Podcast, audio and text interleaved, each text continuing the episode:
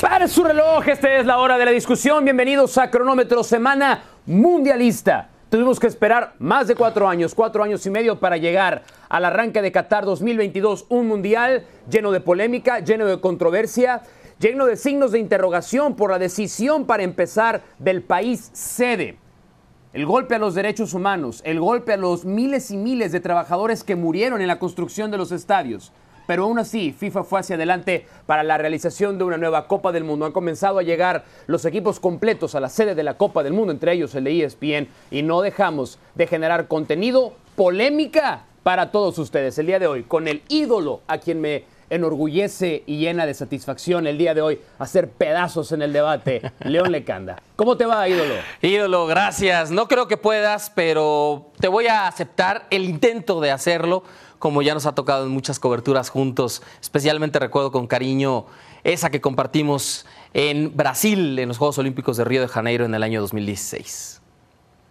Bueno, el intento es lo que también hará la selección mexicana de hacer algo trascendente en la Copa del Mundo. El primer tema y básicamente en el que vamos a enfocar el cronómetro de este lunes porque ha dado a conocer el Tata Martino su lista de 26 futbolistas que van a representar a la selección mexicana de fútbol en la próxima Copa del Mundo. Como dato cultural, una lista que incluye o que es caracterizada por ser una de las más veteranas en la historia de la selección mexicana de fútbol. León, más de 28 años en promedio. Repiten, 10 mundialistas, hay 10 medallistas de bronce de los últimos Juegos Olímpicos y hoy que se han dado a conocer los cortes finales donde ya sabíamos lo de Eric Sánchez, Jesús Angulo, ya estaba fuera el Tecatito Corona, pero ha quedado confirmado que ni Diego Laines ni Santiago Jiménez están en la lista de Gerardo Martino. Así es que pongamos en la mira esta lista de 26 jugadores que ha seleccionado el técnico argentino para México en Qatar 2022. Se equivoca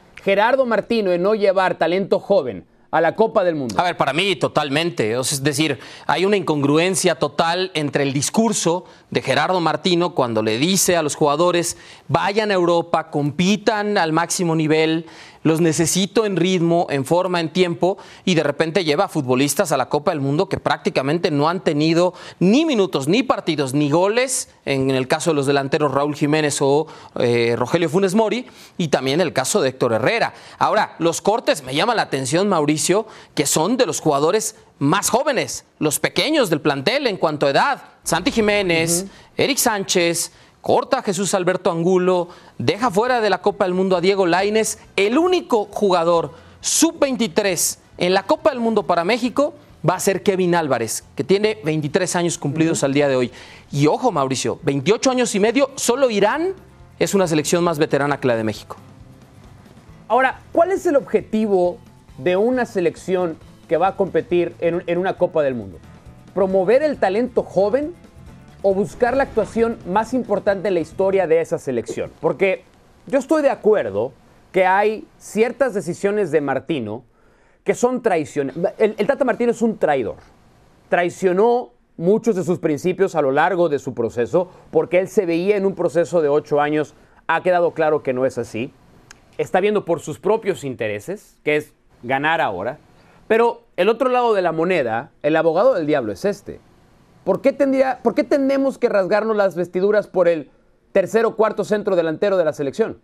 ¿Por qué tenemos que rasgarnos las vestiduras por el proceso de jugadores jóvenes? Cuando lo que cuenta es ganar ahora, ¿o no? Hay, a ver, se ha quedado fuera de la lista algún futbolista que sea determinante para ganar ahora, hoy, en los 11 titulares contra Polonia. No, a ver. ¿Hay alguien a quien vayas a extrañar de ese 11 Pero titular? no lo tenemos, Mauricio. No, pues tampoco somos Brasil como para darnos el lujo de dejar fuera a Roberto Firmino o a Gabigol porque tienes otros tres o cuatro nueves que pueden ser titulares en cualquier selección del mundo. México no los tiene. Pero si Santi Jiménez, él solo, metió en el último año los mismos 16 goles que Rogelio Funes Mori. ¿Cuánto iba a jugar Santi Jiménez en el Mundial? Pero a ver, que le compite el puesto titular a Jiménez. A Henry Martín. Juega, ¿eh? A mí me queda claro una cosa. A lo mejor ni juega. Esto es como los políticos, el titular Mauricio. Es Henry Martín y el suplente Rogelio Funes Mori. Probablemente ¿Nos estamos no. desgarrando por el tercer centro delantero de la selección? A ver, no, es que no, quién sabe si hubiera sido el tercer centro delantero. A lo mejor lo llevabas y competía por ser el titular. Tú sabes. Tú 16 sabes. goles. No, no, no, no, no, Mauricio. no, nos engañemos. No A nos ver. engañemos. Tú sabes que el titular es Henry Martín y el suplente es Rogelio Funes Mori. A ver, eso 16 goles. Eso lo sabe hasta Lionel Scaloni. Él solo metió los mismos que Funes Mori y que Raúl Jiménez en el último año. Sí. Y lo dejas fuera. Sí, pero tú tienes que ponerte en la cabeza de Gerardo Martino. En la cabeza de Gerardo Martino, el A y el B son Martín y Funes Mori. ¿Por qué nos vamos a desvivir por los delanteros? El A es Jiménez. ¿Por qué? No, no, me queda claro que lo del Tata Martino es como político, ¿eh? Mi, gobierno, cuatro años o seis años cuando son políticos y no le importa más nada. Y eso que se le habló de un ciclo de ocho años. Aquí no está llevando a ninguna de las jóvenes figuras que van a estar en Norteamérica en 2026. Hablaste de Raúl Jiménez y la gran pregunta es, ¿va a poder jugar Raúl Jiménez? Esto declaró el nuevo técnico de Wolves, Julen Lopetegui. He hablado con Raúl sobre su situación Estoy preocupado por él, porque no juega ningún minuto con este equipo. Se, fue a poner la última inyección que necesitaba para tratar su pubalgia y hay dos discursos completamente diferentes. El discurso de Wolves, que nos dan a entender que no puede jugar, y el discurso de la selección que dice hay una esperanza de que pueda jugar. Eso ha costado la convocatoria de Santiago Jiménez. Es una injusticia que no vaya el Chaquito a la Copa del Mundo para ti. A ver, para mí totalmente. Y en todo caso, si no quieres dejar fuera de la Copa del Mundo a Raúl Jiménez porque te casaste con la idea de que es tu nueve y desde la primera conferencia de prensa Tata Martino dijo nuestro nueve titular va a ser Raúl Jiménez cuando todavía el Chicharito Hernández estaba en la selección y si se comprometió de palabra con Rogelio Funes Mori y le dijo si te naturalizas te voy a llevar a la Copa del Mundo y si después se iba a sentir mal por dejar fuera al mexicano que más goles ha hecho que es Henry Martín te llevas un cuarto centro delantero. ¿Para qué lleva ocho volantes en un 4-3-3, Mauricio? Cuando a lo mejor dos de ellos ni minutos tienen. Tres volantes por izquierda, la misma posición como interior. Está llevando al veterano Andrés Guardado, ok, capitán, cinco copas en este mundial. Y después está llevando a Luis Gerardo Chávez, que seguro será el titular, y luego Eric Gutiérrez. Me hubiera parecido más sensato llevar a Santi en lugar del Guti o de Luis Romo. No, no, no. no. Ibas, o de ibas, A ver, el, el, el, el 95% de las cosas que dijiste estuvieron bien dichas hasta que llegaste a sacrificarme a Eric Gutiérrez por Santiago Jiménez, que no tiene ninguna lógica, ningún sentido y ninguna explicación, porque para empezar, Eric Gutiérrez hoy debería ser el titular como interior por izquierda de la selección mexicana de fútbol. Pero es un detalle. Romo. Regresemos al tema original. Santiago Jiménez es una injusticia que no esté convocado. Eso es cierto. Ya estamos. Eso es verdad. Pero como también es una injusticia que no esté convocado Diego Lainez, de quien vamos a hablar en un segundo. ¿Y Eric Sánchez? La sensación, la sensación que queda. No, Sánchez no tiene nada que hacer en la Copa del Mundo. La sensación que queda es. El principal problema de la selección mexicana, históricamente, es tener futbolistas eh, que sean contundentes de frente al arco. Si eso es lo que me estás diciendo tú, si eso es el argumento de León Lecanda, entonces te has olvidado y has si esto fuera un juicio, estarías perdiendo el juicio porque no has presentado la prueba más importante. Cuando tú estás en un juicio, necesitas la prueba más importante y esa es Javier Hernández. Es más injusto no llevar a Javier Hernández que a Santiago Jiménez. Mauricio, no lo lleva por en indisciplina. En un mundo en el que Javier Hernández estuviera disponible, en noviembre es más injusto no Dame un segundo, León.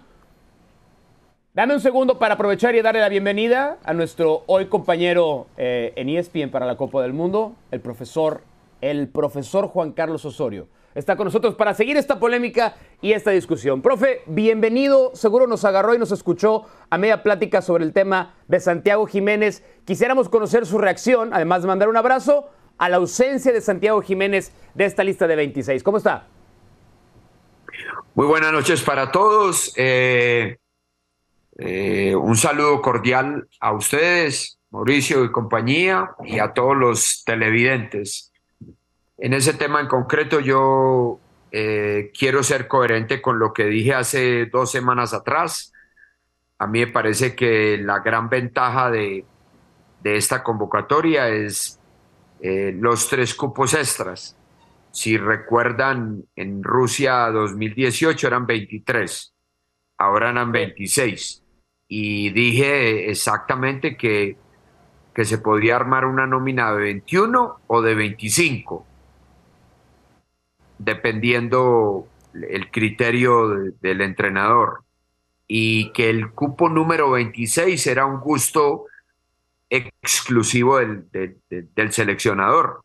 Y bueno, el señor Martino eh, escogió el que él pensó que era eh, la mejor opción y yo creo que ese no debe ser el debate, el debate debe ser lo que a la idea de juego que, puede, con la que puede ganar México eh, y la idea de juego que puede presentar en tres partidos que van a ser totalmente diferentes ya el gusto exclusivo de él, de dejar a uno por fuera o traer a otro, yo creo que eso es muy respetable.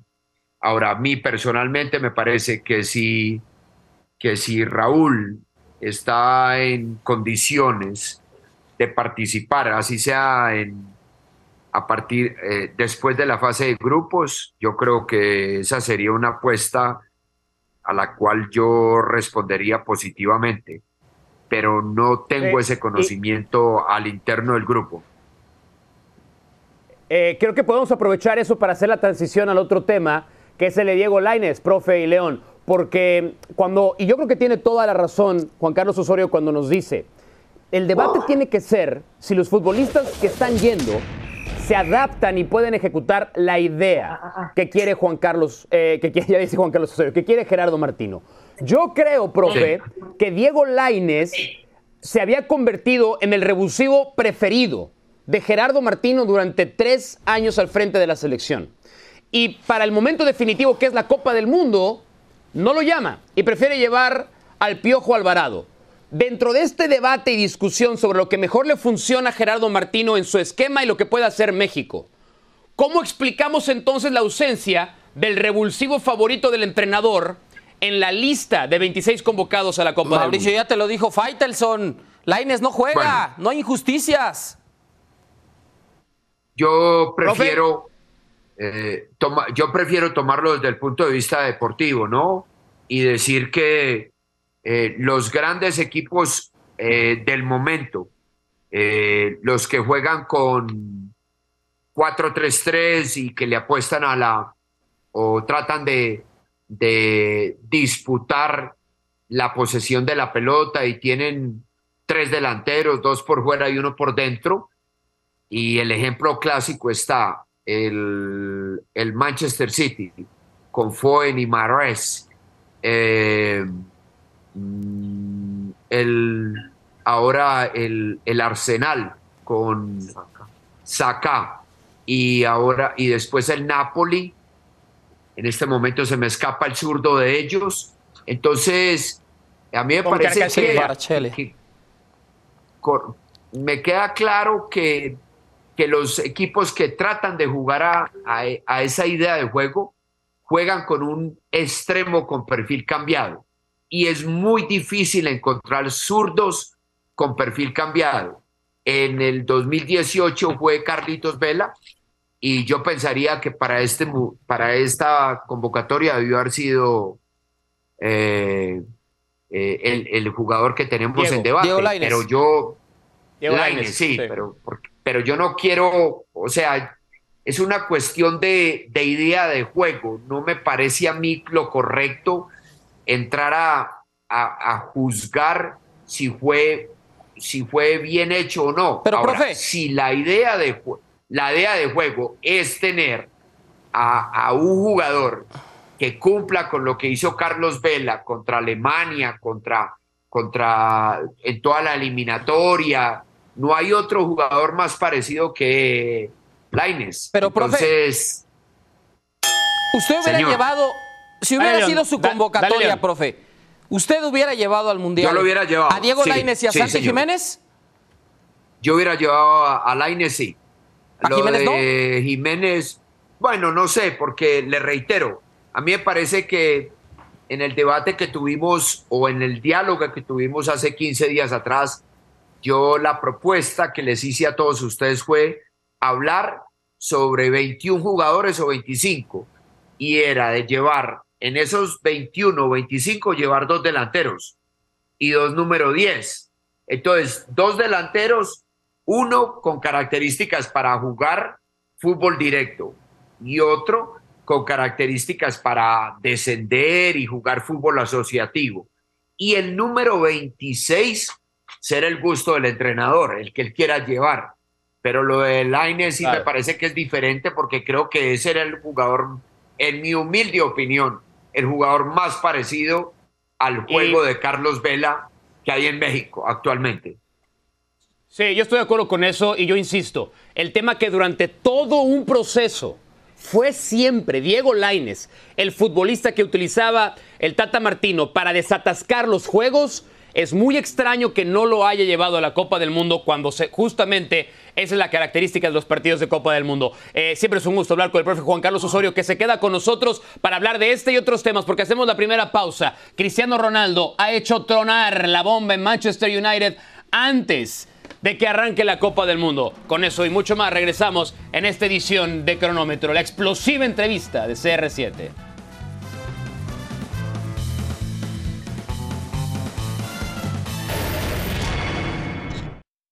De regreso en cronómetro, León Lecanda, Mauricio Pedrosa y nuestro invitado, compañero para la Copa del Mundo, analizar los juegos, lo que pase, nadie lo sabe mejor que Juan Carlos Osorio estuvo hace cuatro años y medio dirigiendo la selección mexicana en Rusia. Aquí está de nuevo la lista de convocados, 26 para esta ocasión. Déjeme preguntarle esto, profe, quiero, quiero que nos lleve a cuando a usted le tocó hacer la lista de 23 y seguramente dejar fuera a, futbolistas que creían que merecían estar en la Copa del Mundo. ¿Cómo le explica al aficionado el proceso de selección y lo difícil, o no sé difícil, pero cómo lo describiría usted, el, proceso de comunicar a los que van, pero también a los que no van a ser parte de la Copa del Mundo? ¿Cómo lo vivió usted?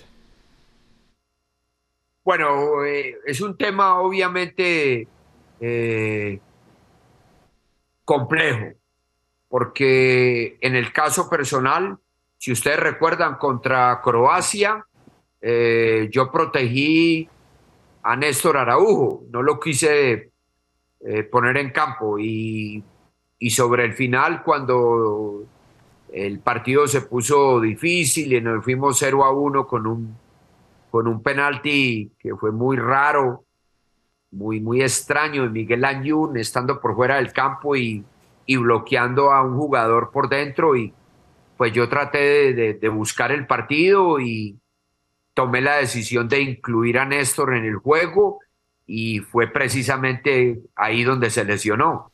En Dallas. pues la verdad, y la verdad, lo único que me quedaba era sentarme a, a, arrepentirme de, mi decisión, porque ya como dirían algunos, con el periódico del lunes, eso fue una decisión muy apresurada de parte mía, de, de haberlo arriesgado a Néstor y haberlo perdido, sabiendo que en mi humilde opinión era el mejor central del fútbol mexicano hace cuatro años. Y cuatro años después, o sea, ahora, es un jugador muy influyente. Entonces, pues obviamente que eso es un tema muy, muy difícil para el seleccionador.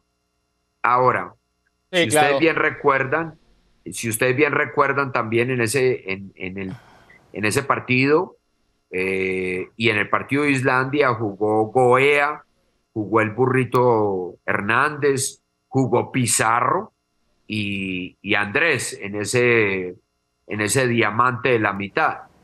Y, y, pues yo siempre lo hice pensando que alguno de los muchachos nos podía dar algunas señales para llevarlo al final. Pero recuerden también que eran 23 jugadores. Ahora, profe, yo le voy a hacer un paréntesis. No, no, perdón. Como eran 23, entonces yo me decidí por 21 seguros y eran tres defensores centrales, tres laterales, tres extremos, dos nueve, dos diez, tres arqueros y el resto en la mitad.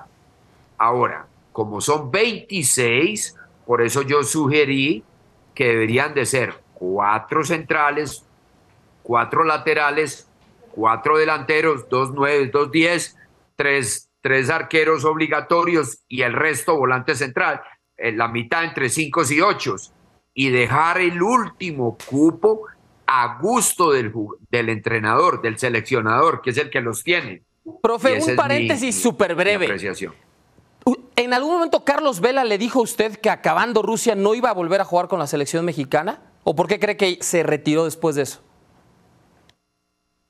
yo creo que el tema con Carlos eh, es muy claro. Es un, eh, primero es un jugador de alto nivel y un ser humano extraordinario. Eh, si me dan una palabra y me atrevo a decirlo, un hombre muy reservado, guion introvertido.